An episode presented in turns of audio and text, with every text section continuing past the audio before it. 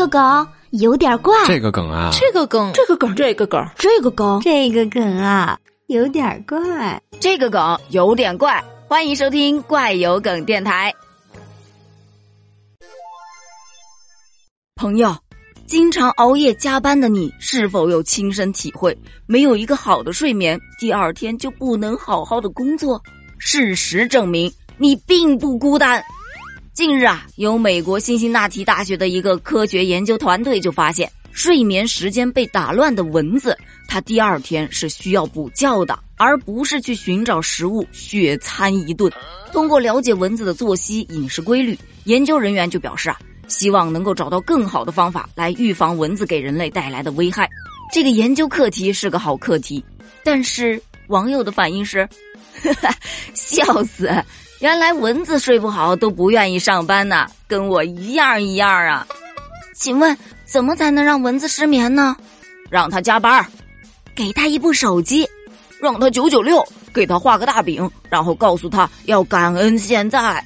让蚊子生三胎吧，生完在家里就出不来了。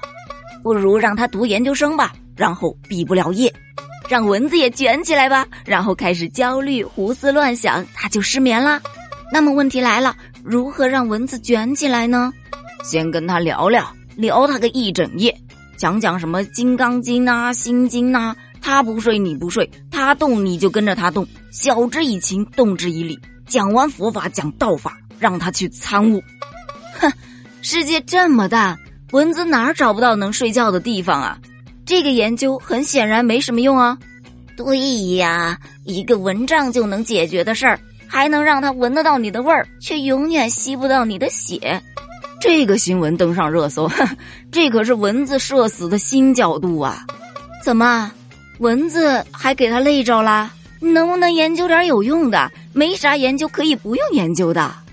这个研究的意思是不是说让我们自己去把蚊子给弄失眠了，不咬我们，然后去帮我们打工啊？